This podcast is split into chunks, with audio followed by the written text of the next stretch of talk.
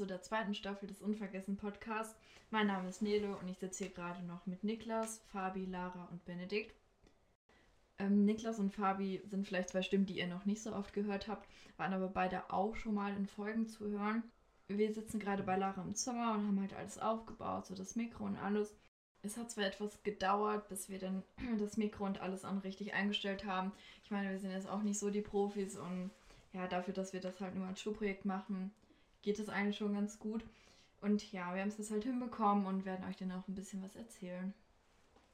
In der zweiten Staffel liegt dann unser Fokus halt auf den Gedenken an die Opfer und überlebenden Juden aus Warburg. Dabei haben wir circa zehn Folgen geplant in dieser Staffel und den Kern der Staffel bilden dabei auch vier biografische Vorstellungen. Dabei wird einerseits halt der jeweilige Stolperstein vorgestellt und andererseits halt auch das Haus, in dem die Familien gelebt haben. Dazu kommen dann Erinnerungen an die Familien, basierend aus den Erkenntnissen aus dem Buch der G des Hilfert-Gymnasiums.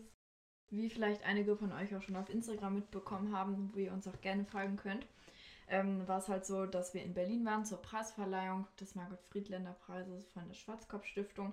Wurden wir halt eingeladen, ähm, um nach Berlin zu reisen. Und wir waren da vom 19. bis 21. September diesen Jahres. Und es war halt so, dass wir den, ähm, den Sonntag losgefahren sind und haben uns dann halt vorher dann in Warburg am Bahnhof getroffen, sind dann ganz in Ruhe auch dann ja, in den Zug eingestiegen, hatten dann eine dreistündige Fahrt vor uns. Leider hat sich das etwas verschoben, also die Bahn hatte ein bisschen Verspätung und dann sind wir halt ein bisschen später dann auch in Berlin gewesen. Und ja.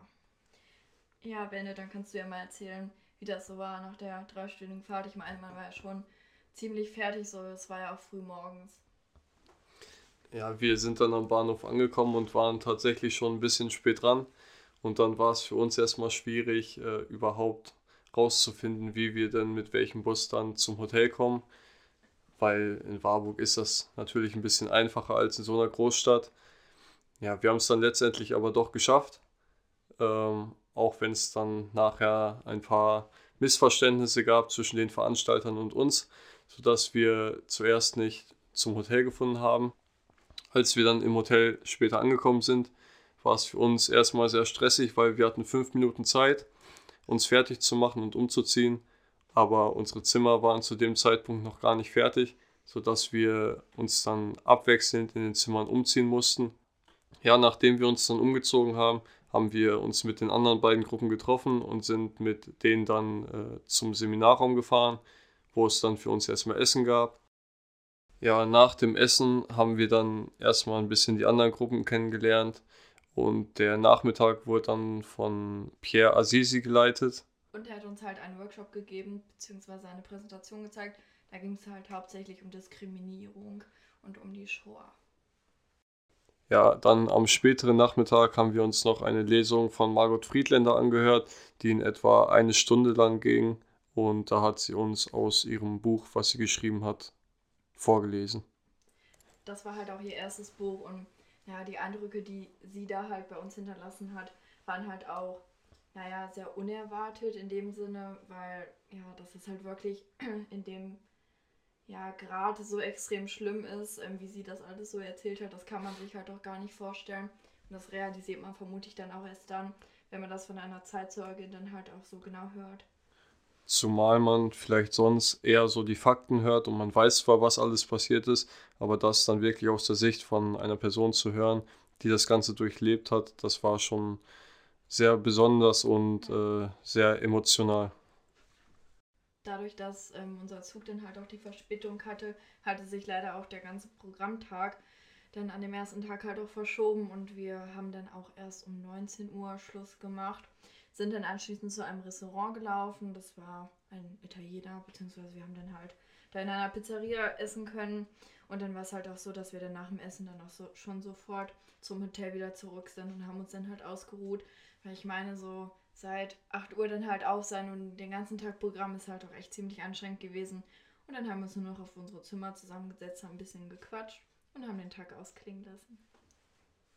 Ja, da wir jetzt hier ähm, das alles ein bisschen provisorisch aufgebaut haben, haben wir leider nur ein Mikrofon zur Verfügung.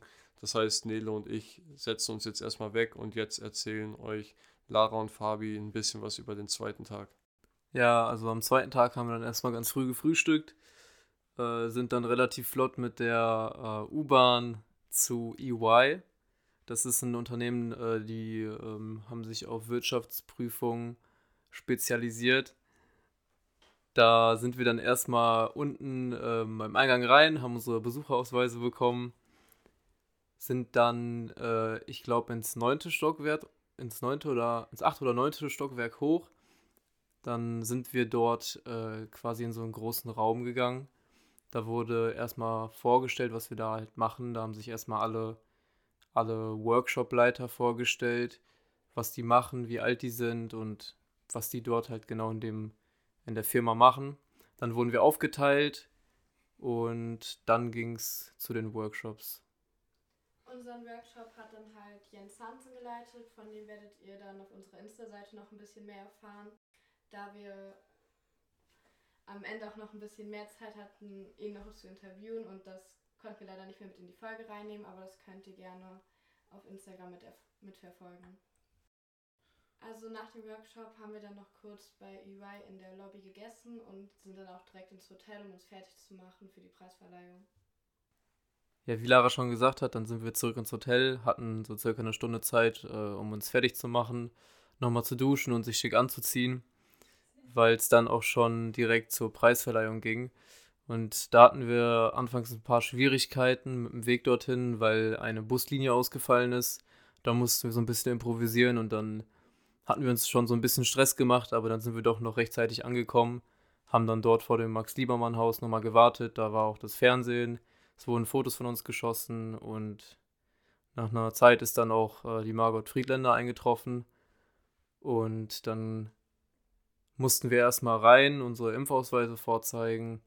Das hat dann auch nochmal ein bisschen gedauert und dann konnten wir nach einer Zeit auch hoch und schon auf unsere Sitzplätze ja, das war dann schon was äh, Besonderes, ähm, dass da dann zwei, drei Meter weiter die Frau Merkel gesessen hat.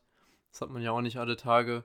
Und ja, das war dann halt eine ganz neue Situation, als wir dann nach vorne gerufen wurden. Da hat man quasi nur in Kameras geschaut. Ich zum Beispiel wusste nicht genau, wo ich hingucken sollte. Das hat man im Fernsehen auch gesehen tatsächlich. Und das war halt echt schon ein krasses Erlebnis. Und da hat man dann halt schon gemerkt, so dass man quasi mit dem Projekt so was, was bewegt und ja. Also der Margot Friedländer Preis wurde mir dann von Frau Merkel halt dann persönlich überreicht. Das war natürlich nochmal eine ganz andere Situation, ihr dann halt direkt ins Gesicht sehen zu können, so von Person zu Person. Und es war auf jeden Fall eine Erfahrung, die man wahrscheinlich so schnell nicht mehr vergessen wird. Und ja. Ja, Lara und Nele haben dann noch ein Interview mit äh, der Margot Friedländer aufgenommen und das könnt ihr dann auch im Anschluss hören. Okay. Hallo Friedländer. Ähm, wir würden Ihnen gerne eine Frage stellen und würden das auch gerne in unserem Podcast okay. verwenden. Nur deutlich, weil ich schlecht höre. Alles ja, gut. okay, kein Problem. Also wir sind die Gruppe von dem Unvergessen Podcast ja. und wir würden Ihnen, wie gesagt, kurz eine Frage stellen, wenn das ja. für Sie in Ordnung ist. Ja? Okay, also wir hoffen auf jeden Fall, es ist jetzt nicht zu persönlich, sondern wir haben uns, hm? wir hoffen, es ist jetzt nicht zu persönlich, wir haben uns eine Frage ausgesucht. Also wie war für Sie das Erlebnis, in dieses Land zurückzukehren, wo Ihre ganze Familie ermordet wurde? Wie konnten Sie damit umgehen? Ich werde euch was sagen, wie das passiert ist.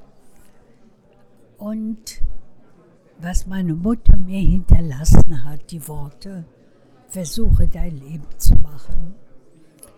Und wie ich zu einer einzigen Verwandten, die nicht jüdisch war, äh, Schweizerin und Christin, die gesagt hat, du musst deiner Mutter helfen. Und ich sagte ihr, wie kann ich ihr helfen? Und sie antwortete, indem du mit ihr gehst da ist mir, diese Worte waren so schwer für mich, denn ich hatte mir von dem Moment an, wo das passiert ist, gesagt, kann ich es machen? Was soll ich tun? Die Mutti hat doch aber einen Wunsch gehabt und den habe ich jetzt erfüllt.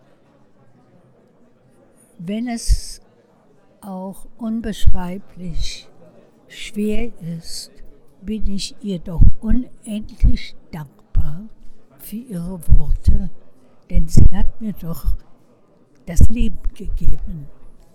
Sie hat mich darauf aufmerksam gemacht, wahrscheinlich indem sie weggegangen ist mit dem Bruder, der jünger war, dass ich eine Verpflichtung habe. Und ich habe versucht, die Verpflichtung zu erfüllen. Glaubt mir, es ist nicht leicht. Äh, aber es ist für euch, dass ich euch sage, es ist nun für euch. Ihr müsst Zeugnis geben, weil es uns nicht mehr lange geben wird. Schmeißt es nicht weg. Seid Menschen. Danke euch. Ich danke euch. Wir wünschen Ihnen weiterhin alles Gute. Danke, ich danke euch. Ja, vielen Dank. Auf Wiedersehen. Ja, als dann die Preisverleihung auch äh, zu Ende war, haben wir uns wieder auf den Rückweg gemacht zum Hotel, haben uns dann nochmal alle umgezogen und dann sind wir natürlich auch an dem Abend halt zur Feier des Tages essen gegangen äh, mit unserer äh, Gruppe. Das war dann auch nochmal schön, ähm, nochmal zusammen Zeit zu verbringen. Und ja, so hat dann der Tag auch geendet. So, jetzt wechseln wir noch einmal und dann erzählen euch äh, Nelo und Niklas nochmal was über den dritten und letzten Tag. Ereignisse, was die jüdischen Bürger betraf. Ja, dann mussten wir als erste Gruppe auch schon leider Berlin verlassen, weil unser Zug einfach so früh kam und den hätten wir dann auch noch verpasst und mussten dann äh, ohne Mittagessen in Zug. Im Großen und Ganzen war es halt auch eine sehr, sehr schöne Fahrt in dem Sinne. Und wir wollen uns auch nochmal ganz herzlich bei der Schwarzkopf-Stiftung bedanken, dass sie uns auserwählt haben als, naja, dass sie uns auserwählt haben als einer der Preisträger. Zudem halt auch war es echt schön, diese ganzen Kultureindrücke zu sehen, die halt äh, uns in Berlin entgegenkamen, sozusagen. Und ja, man hat mal nicht nur so den Reichstag gesehen und das Brandenburger Tor, es war halt auch mal so, dass man halt auch so ein bisschen mehr äh, gesehen hat von Berlin und dann halt auch noch mehr so um Berlin herum.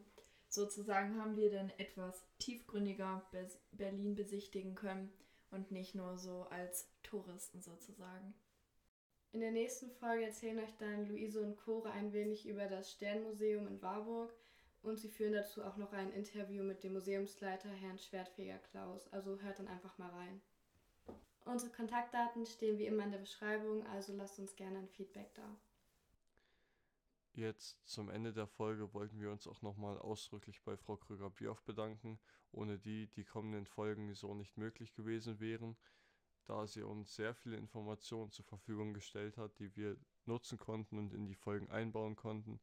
Zudem hat sie uns ihr eigenes Buch Spurensuche zur Verfügung gestellt, auf das wir uns sehr oft beziehen. Und zu Frau Krüger-Bioff nochmal selbst etwas. Ähm, Frau Krüger-Bioff leitet selbst Führungen in Warburg, bei denen sie Schülerinnen und Schülern die Geschichte von Juden in Warburg versucht näher zu bringen.